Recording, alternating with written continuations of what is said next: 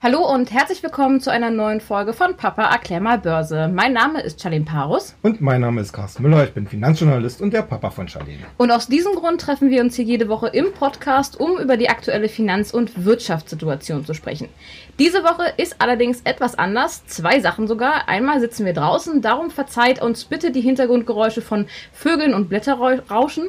Ähm, und wir haben einen Gast bei uns, nämlich Jens Bernicker. Ja, aber Jens, stell dich doch am besten mal selber vor. Ja, das mache ich doch gerne. Mein Name ist Jens Bernecker und ich bin auch Kapitalmarktexperte seit nunmehr 35 Jahren und äh, freue mich, dass ich heute eingeladen worden bin in eurer kleinen familiären Runde.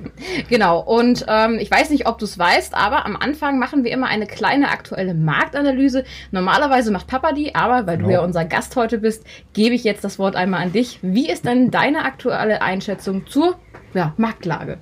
Also ich bin mit der gegenwärtigen Marktlage auf jeden Fall erstmal hochzufrieden. Ähm, wir haben ja eine sehr schöne Erholungsrallye in den letzten Monaten gehabt seit dem Ausbruch der Corona-Krise. Und ähm, diese setzt sich auch fort, wenn auch mit immer wieder schwachen Tagen. Aber das gehört ja dazu. Ich bin immer wieder überrascht, wie alle erwarten, dass es jetzt immer nur schnurstracks nach oben geht. Aber jeder, der sich mit der Börse auskennt, weiß, dass es in bestimmten Situationen einfach so ist, dass man sagen kann, drei Schritte vor, zwei zurück und äh, diese Situation haben wir. Das heißt, äh, in den nächsten Wochen werden die Kurse wahrscheinlich ein bisschen weniger rasant steigen, als das jetzt in den letzten Wochen der Fall war. Aber das ist nicht so entscheidend. Ich finde, es ist viel, viel wichtiger, dass der Trend intakt ist. Mhm. Und der Trend wurde ja jetzt definiert einmal durch die Lockerungen, die seitens der Politik äh, vorangetrieben worden sind und eben die Aussichten, welche die Unternehmen auf die Zukunft nach Corona gegeben haben. Und da zeigt sich ja, dass das Bild gar nicht so schlimm oder apokalyptisch aussieht, wie man das vorher vermutet hatte. Mhm. Du hast das Stichwort äh, gerade schon gesagt, Trend nämlich. Ähm, wir haben uns ja hier an der einen oder anderen Stelle auch schon mal über die Trendthemen der Zukunft unterhalten. Ähm, natürlich möchte ich jetzt hier an dieser Stelle auch mal eine Einschätzung von dir hören. Welche Trends werden denn in Zukunft eine Rolle spielen und in welche Richtung wird es da gehen? Also man kann schon sagen, dass Corona ein sogenannter Gamechanger ist für viele Branchen und Sektoren. Ähm, das sehen wir daran, dass äh, Corona Spuren hinterlässt in der Art und Weise, wie wir uns verhalten, einmal als Verbraucher, aber eben auch seitens der Politik.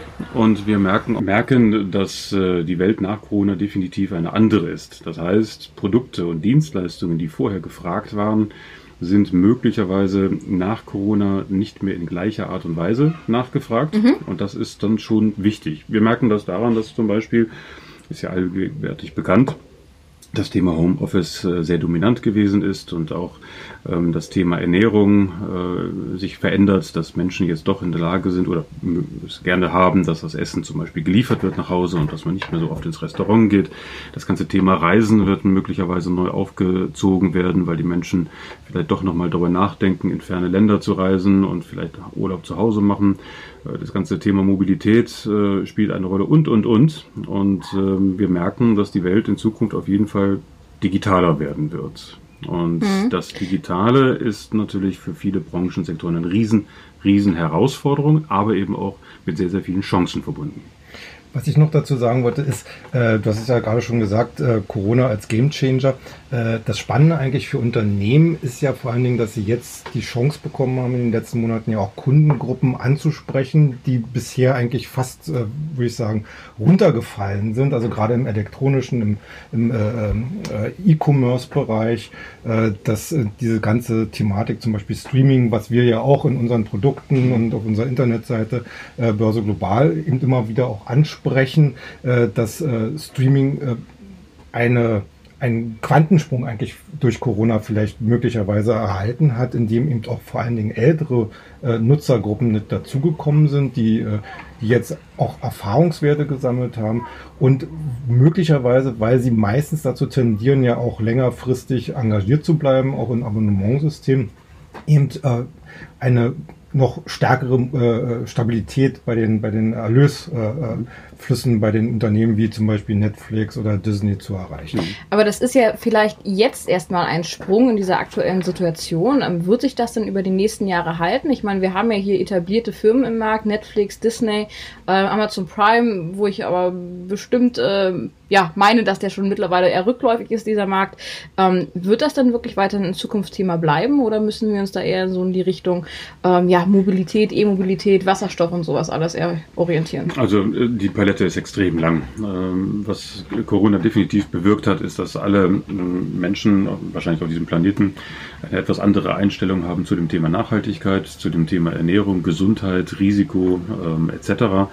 Und ich glaube, die Antennen sind ausgefahren, dass ähm, wir jetzt anfangen, die Diskussionen wirklich zu vertiefen, die schon vorher da gewesen sind, aber die jetzt eine Beschleunigung erfahren. Also Wasserstoff wurde gerade genannt. Mhm. Wasserstoff war immer schon ein Thema. Aber die Bundesregierung hat ja jetzt eben auch beschlossen, da vermehrt mit Werf reinzugehen, weil auch die Bundesregierung sagt, wir müssen jetzt einfach das ganze Thema nach vorne bringen, weil um in Anführungsstrichen die Welt besser zu machen. Und Corona hat ja genau das bewirkt. Corona bewirkt bei den Menschen ein Bedürfnis, die Welt sicherer und besser zu machen und Energie und Mobilität, Ernährung und alles andere zählt eben dazu. Das bedeutet eben, dass alte Unternehmen, die noch auf den alten Denkmustern unterwegs sind, äh, da jetzt äh, herausgefordert sind, sich schnell anzupassen. Mhm. Und äh, das sehen wir ja an allen Ecken und Enden. Und darin liegen natürlich für den Anleger auch enorme Chancen. Und da geht es gar nicht um die Frage, ob Netflix jetzt die bessere Aktie ist und, oder Disney, das wird sich dann noch zeigen. Aber wichtig ist, dass man eben die Augen und Ohren offen hält für diese neuen Zukunftstrends, diese neuen Bereiche, wo jetzt eben sehr viel Forschung und Entwicklung reinfließen wird, wo Milliarden investiert werden damit eben in Zukunft die Welt gefühlt, aber wahrscheinlich auch tatsächlich erlebt, ein bisschen sicherer geworden ist. Mhm. Ähm, die Regierung hat ja im Rahmen der Corona-Maßnahmen auch ein riesengroßes Konjunkturpaket beschlossen. Unter anderem wird es da ja auch eine Kaufprämie für Elektroautos, Elektrofahrzeuge geben. Ähm, sollte man da vielleicht in Zukunft verstärkter auf diese Werte gucken oder meinst du, dass den Markt das nicht wirklich interessiert?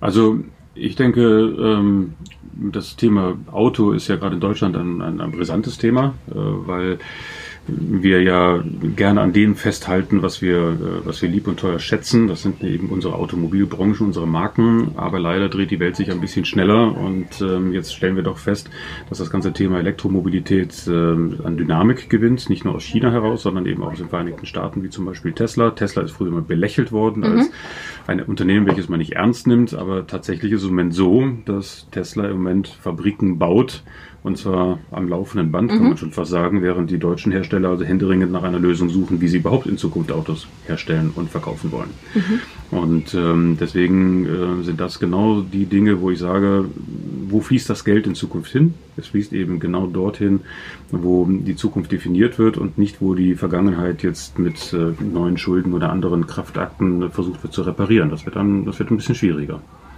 Also, äh, wenn ich da mal einhaken kann, ähm, die Automobilwirtschaft, gerade in Deutschland, ist ja wirklich äh, aus dem letzten Jahr schon deutlich geschwächt herausgekommen und äh, hat in, in der Phase, wo sie eigentlich nach einer neuen Strategie gesucht hat, äh, eben durch Corona nochmal so einen Schwung nach unten abbekommen. Ne? Und äh, wir sehen es ja eigentlich, die gerade der äh, der ganze Markt neuer Mobilitätskonzepte, der ist ja noch ganz stark im Fluss. Also äh, einerseits zum Beispiel nur an diese ganzen äh, Tretroller, äh, die E-Scooter. E-Scooter, ja. ne? Äh, momentan würde ich sagen, äh, gefühlt 90 Prozent weniger auf den Straßen. Mhm. Äh, man weiß nicht, was in einem halben oder in einem Jahr wieder an neuen äh, Mobilitätsideen kommt.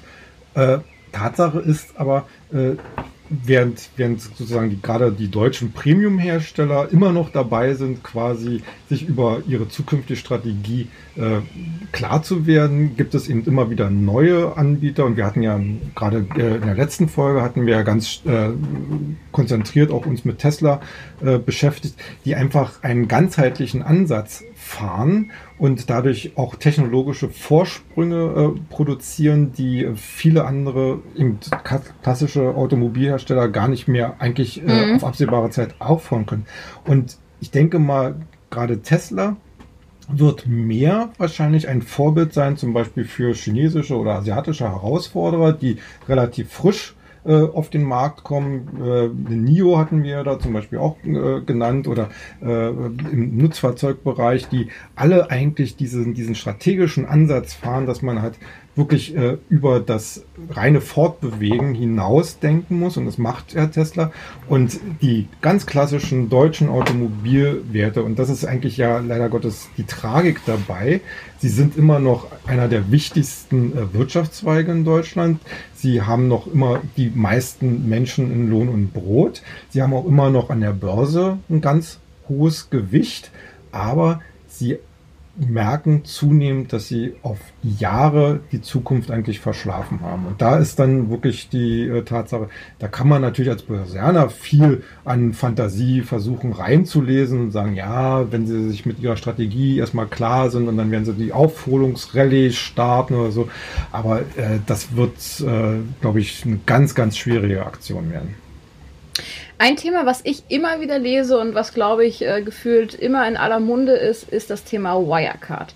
Ja. Ähm, fast schon breit gelatscht. Ich möchte es hier trotzdem noch mal so ein bisschen aufnehmen, ähm, weil das Thema wir äh, im Podcast noch gar nicht mal so wirklich ähm, ja, besprochen haben, noch nicht ähm, so tiefergehend. Zumindest ist es schon ein bisschen länger her. Genau, so, es ist ein bisschen länger her, aber ähm, Papa, wo hat das überhaupt angefangen? Wie ist es dazu gekommen, dass wir an der Stelle jetzt sind, wo wir sind?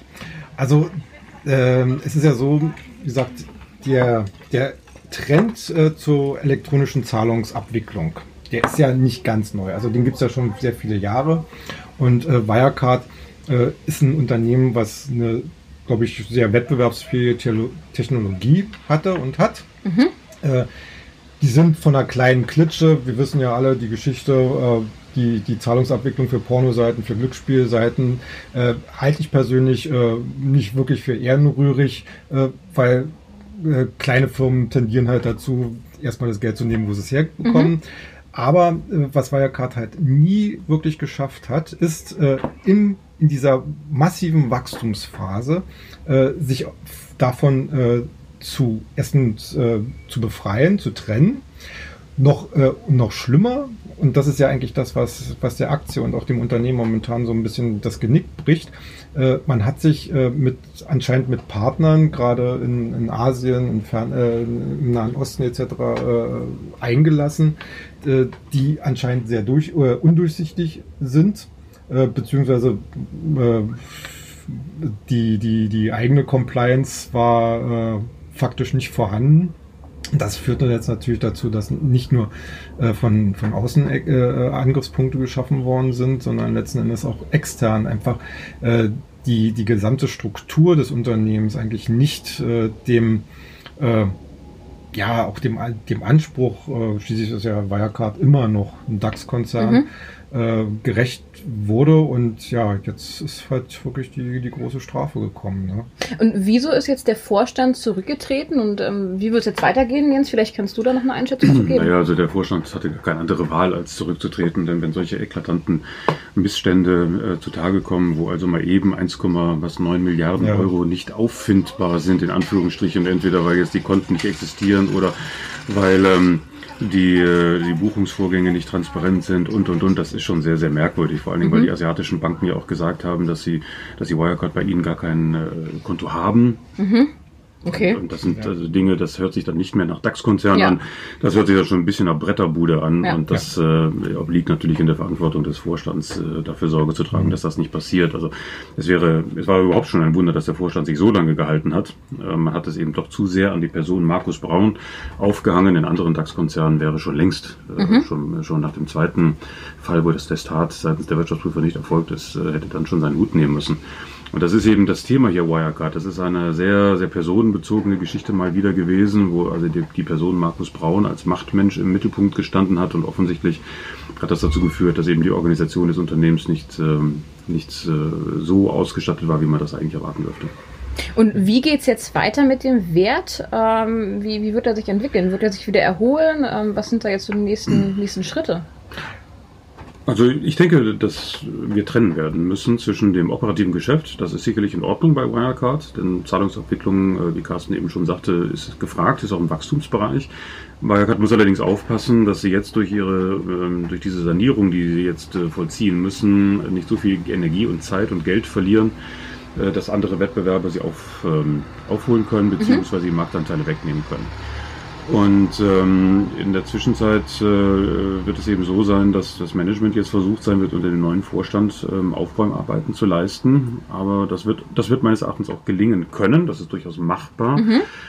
Aber der Name Wirecard ist natürlich jetzt auch in Verruf geraten ja. und wir wissen noch nicht, wie Kunden sich verhalten werden und ob es vielleicht Kündigungen von Kunden geben wird. Ich meine, ist zum Beispiel die KLM ja dabei als großer Name. Wir wissen nicht, ob die sich vielleicht von Wirecard, Visa ist auch bei richtig, ob die sich davon trennen werden.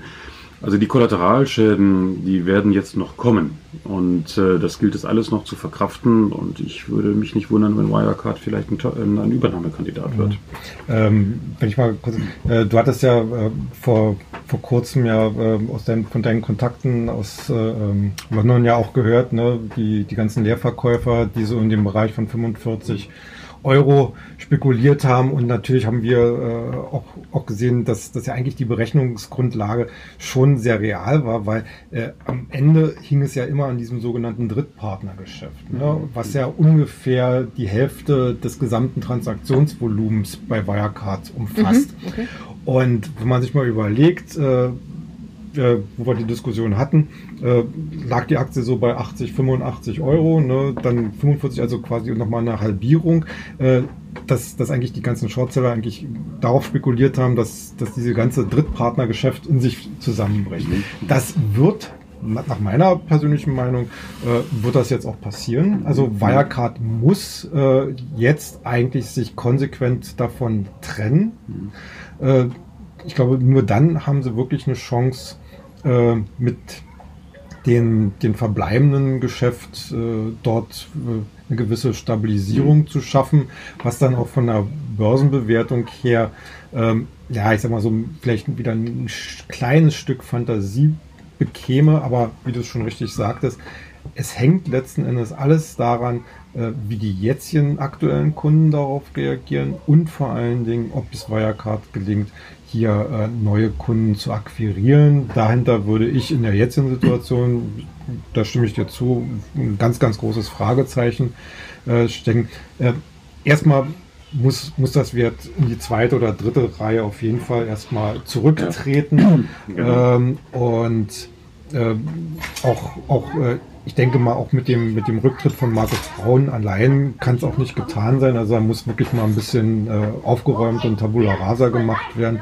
Vielleicht schafft es ja, wie gesagt, der, der ähm, äh, Aufsichtsratschef, der kommt ja von der Deutschen Börse, der hat sich halt den Compliance äh, Officer auch von der Deutschen Börse jetzt geholt. Vielleicht mhm. äh, gibt es da jetzt so, so, so ein Tandem, was, was mhm. vielleicht wieder auch bei den Investoren etwas mehr Vertrauen oder zumindest äh, kein neues Misstrauen wecken kann aber äh, eine, ich sag mal so eine, eine, solide oder aussichtsreiche Spekulation, die sieht komplett anders mhm. aus. Also ja. Ja, naja, das sehe ich auch so. Also ich würde da im Moment einfach nur in die beobachtende Position gehen und mhm. kein neues Geld investieren. Da wird es jetzt auch Volatilitäten geben. Viele Privatanleger werden natürlich versucht sein, das Beste daraus zu machen. Da wird ein bisschen gezockt und dann geht der Kurs nach oben, dann wieder nach unten. Also der ganze Hype wird sicherlich irgendwie fortsetzen, weil es ist ja auch wirklich sehr viel Geld verbrannt worden. Da sind sehr viele Schmerzen unterwegs und viele Menschen wollen auch nicht wahrhaben, dass diese einzige deutsche Hightech-Erfolgsstory jetzt so geendet ist, wie sie jetzt mhm. im Moment zu enden droht. Also da gehen die Emotionen hoch und runter und das ist ein schlechtes Umfeld, um äh, ordentliche Investitionsentscheidungen zu treffen. Ja. Okay, dann danke ich euch beiden für die heutige Einschätzung. Wenn ihr noch weitere Börsennews von uns lesen möchtet, dann geht doch mal auf die Internetseite www.börse-global.de. Börse natürlich mit UE. Wir wünschen euch noch eine schöne Woche und bleibt erfolgreich. Macht's gut, tschüss. Auch von meiner Seite, tschüss.